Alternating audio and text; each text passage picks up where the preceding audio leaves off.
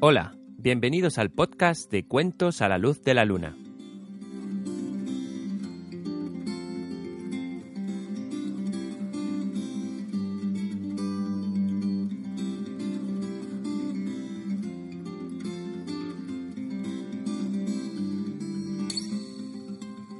¿Cómo estás? En el bosque del León de Piedra nos reunimos cada dos semanas para escuchar las historias del fuego mágico.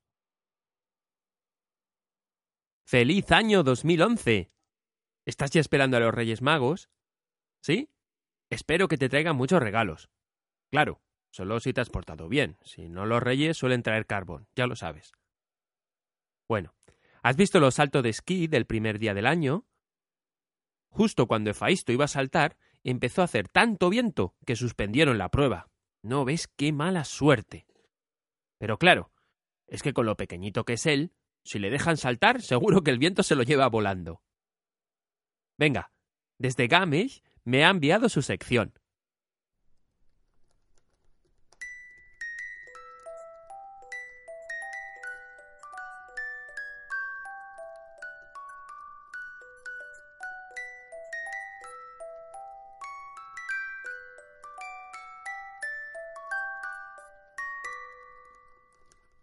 Hola y feliz año nuevo. También en Navidades nos han llegado vuestros mensajes. Muchas gracias por escribirnos. A ver, le quiero enviar un fuerte abrazo a Carlota y a su mamá Gloria, de Berlín. También quiero saludar desde aquí a Héctor, de México. Héctor ha escrito un cuento muy simpático y le gustaría que el fuego mágico lo leyera. Vale, se lo diré a Carlos y a ver si hay suerte. Mientras tanto, en el blog he puesto la dirección de internet por si lo queréis leer antes. Otro saludo para Adriana y Astrid, de Irapuato, México. Me alegro de que os gusten sobre todo los cuentos mitológicos, y gracias por escribirnos. Y también un saludo para Mateo, que con solo siete meses ya escucha los cuentos del fuego mágico desde Trujillo, en Perú. ¡Genial! Y por último, otro saludo para Luna y Ciro, de 8 y 6 años, de Madrid, España. A ellos les gusta escuchar los cuentos sobre todos los fines de semana mientras desayunan. Hmm, pues sí, no es mala idea. Me apunto. Eso es todo. Hasta la próxima.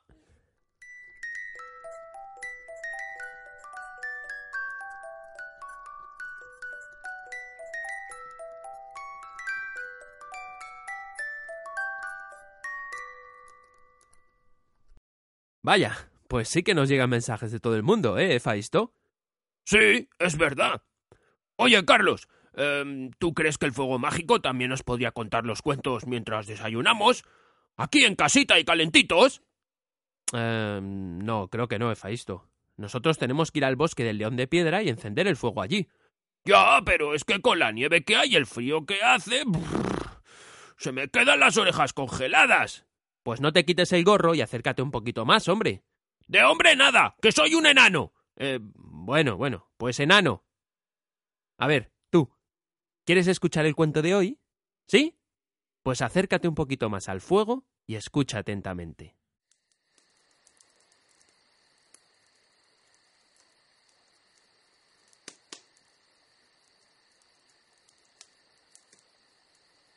El ruiseñor y la rosa.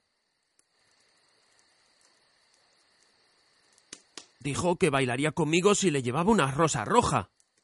Se lamentaba el joven estudiante. Pero no hay una sola rosa roja en todo mi jardín. Desde su nido de la encina le oyó el ruiseñor. Miró por entre las hojas asombrado. No hay ni una rosa roja en todo mi jardín. gritaba el estudiante, y sus bellos ojos se le llenaron de llanto. ¡Ah! ¿De qué cosa más insignificante depende la felicidad? Mi vida está destrozada por carecer de una rosa roja. He aquí, por fin, el verdadero enamorado, dijo el ruiseñor. Le he cantado todas las noches, aun sin conocerlo. Todas las noches les cuento su historia a las estrellas, y ahora lo veo. Su cabellera es oscura como la flor del jacinto, y sus labios rojos como la rosa que desea. Pero la pasión lo ha puesto pálido como el marfil, y el dolor ha sellado su frente. El príncipe da un baile mañana por la noche. murmuraba el joven estudiante. Y mi amada asistirá a la fiesta. Si le llevo una rosa roja, bailará conmigo hasta el amanecer. Si le llevo una rosa roja, la tendré en mis brazos, reclinará su cabeza sobre mi hombro y su mano estrechará la mía. Pero no hay rosas rojas en mi jardín. Por lo tanto tendré que estar solo y no me hará ningún caso. No se fijará en mí para nada y se destrozará mi corazón. He aquí el verdadero enamorado, dijo el ruiseñor. Sufre todo lo que yo canto. Todo lo que es alegría para mí es pena para él. Realmente el amor es algo maravilloso. Es más bello que las esmeraldas y más raro que los finos ópalos.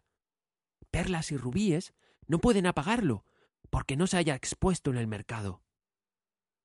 Los, músicos tocarán sus instrumentos de cuerda, y mi adorada bailará los sones del arpa y del violín. Bailará tan vaporosamente que su pie no tocará el suelo, pero conmigo no bailará, porque no tengo rosas rojas que darle. Y dejándose caer en el césped, se cubría la cara con las manos y lloraba. ¿Por qué llora? preguntó la lagartija verde, correteando cerca de él con la cola levantada. Sí, ¿por qué? decía una mariposa que revoloteaba persiguiendo un rayo de sol. Esto digo yo, ¿por qué? murmuró una margarita su vecina, con una vocecilla tenue. Llora por una rosa roja. ¿Por una rosa roja? ¡Qué tontería! y la lagartija, que era algo cínica, se echó a reír con todas sus ganas. Pero el ruiseñor, que comprendía el secreto de la pena del estudiante, permaneció silencioso en la encina. De pronto, desplegó sus alas oscuras y emprendió el vuelo. Pasó por el bosque como una sombra, y como una sombra atravesó el jardín. En el centro del prado se levantaba un hermoso rosal, y al verle, voló hacia él y se posó sobre una ramita. Dame una rosa roja, le gritó, y te cantaré mis canciones más dulces. Pero el rosal meneó la cabeza. Mis rosas son blancas, contestó. Blancas como la espuma del mar, más blancas que la nieve de la montaña. Ve en busca del hermano mío, que crece alrededor del viejo reloj de sol, y quizá él te dé lo que quieres. Entonces el ruiseñor voló al rosal que crecía en torno del viejo reloj de sol. Dame una rosa roja, le gritó, y te cantaré mis canciones más dulces. Pero el rosal meneó la cabeza. Mis rosas son amarillas, respondió. Tan amarillas como los cabellos de las sirenas que se sientan sobre un tronco de árbol. Más amarillas que el narciso, que florece en los prados antes de que llegue el segador con la hoz. Ve en busca de mi hermano, el que crece debajo de la ventana del estudiante, y quizá él te dé lo que quieres. Entonces el ruiseñor voló al rosal que crecía debajo de la ventana del estudiante. Dame una rosa roja, le gritó, y te cantaré mis canciones más dulces. Pero el arbusto meneó la cabeza. Mis rosas son rojas, respondió. Tan rojas como las patas de las palomas, más rojas que los grandes abanicos de coral que el océano mece en sus abismos. Pero el invierno ha helado mis venas, la escarcha ha marchitado el tallo, el huracán ha partido mis ramas, y no tendré más rosas este año. No necesito más que una rosa roja, una sola rosa roja, ¿No hay ningún medio para que yo la consiga? Hay un medio, pero es tan terrible que no me atrevo a decírtelo. Dímelo, no soy miedoso.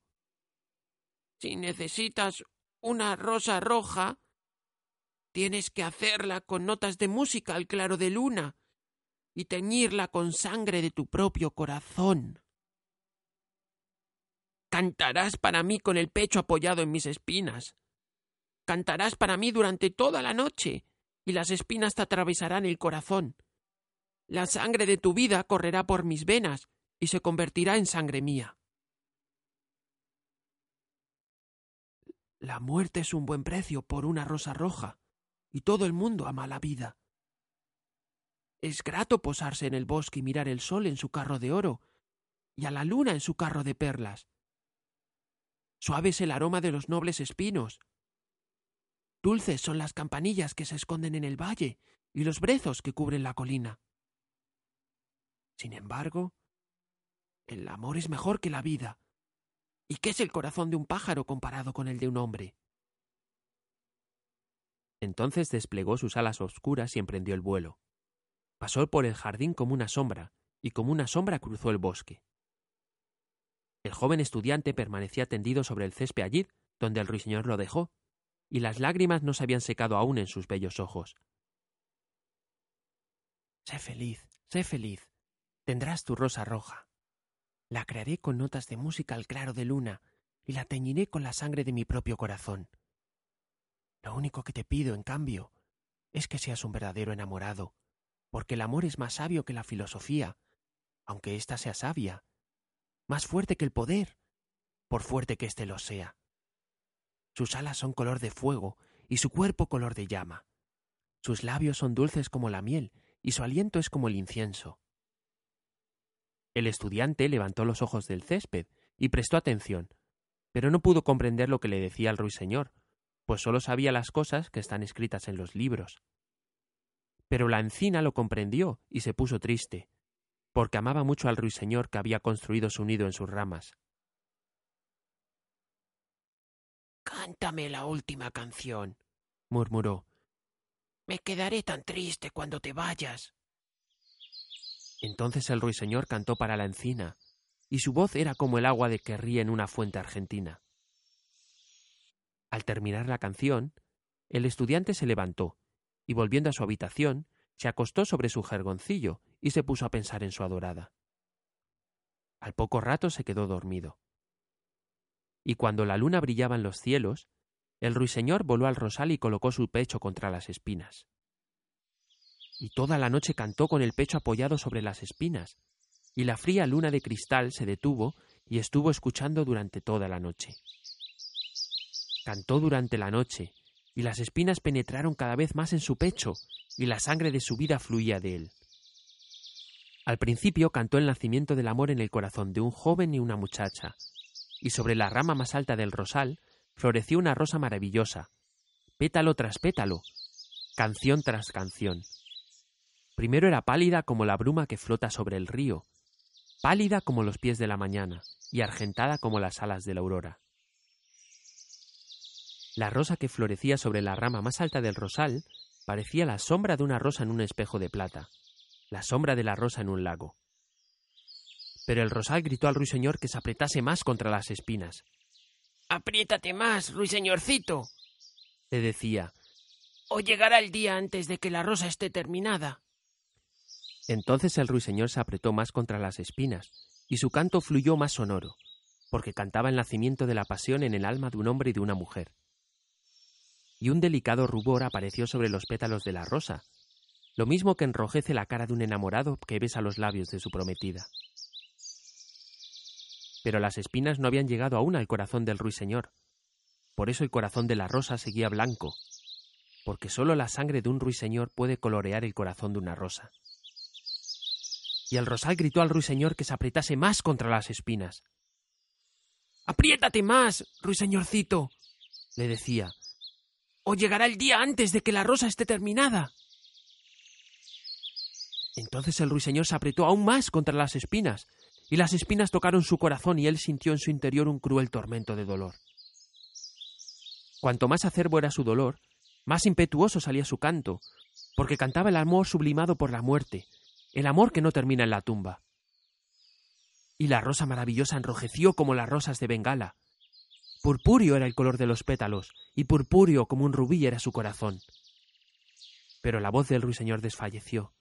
Sus breves alas empezaron a batir, y una nube se extendió sobre sus ojos. Su canto se fue debilitando cada vez más. Sintió que algo se le ahogaba en la garganta. Entonces su canto tuvo un último destello. La blanca luna le oyó y olvidándose de la aurora, se detuvo en el cielo. La rosa roja le oyó, tembló todo ella de arrobamiento y abrió sus pétalos al aire frío del alba.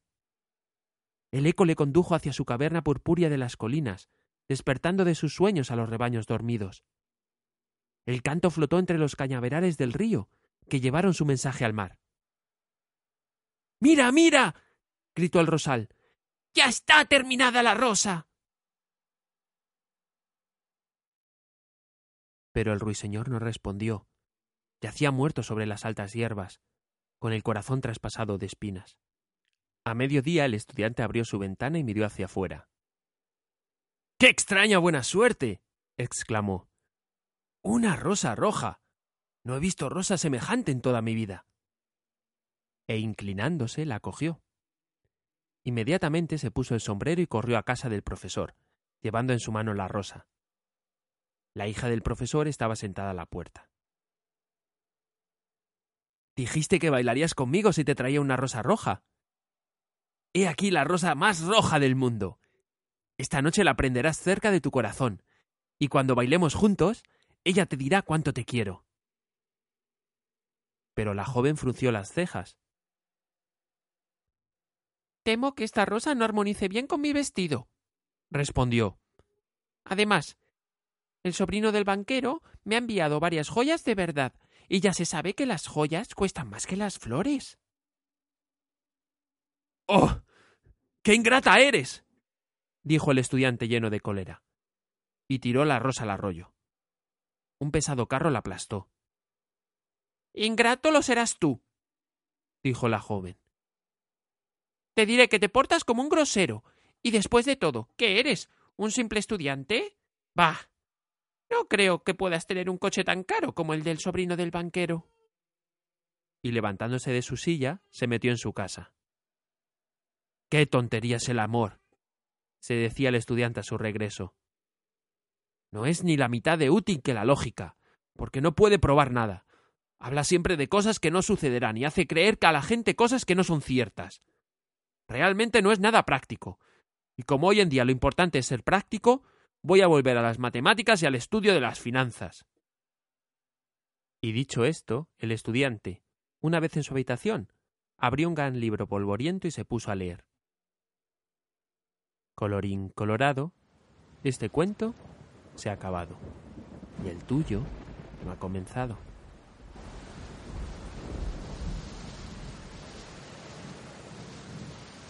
Uy, está empezando a llover ya. Será mejor que me despida. Si me escribes una reseña en iTunes, me puedes decir cuáles son tus cuentos favoritos y qué cuentos te gustaría escuchar más. O si quieres, también puedes escribirme un email a cuentos la. Me llamo Carlos y has escuchado el podcast de Cuentos a la luz de la luna. Hasta el próximo cuento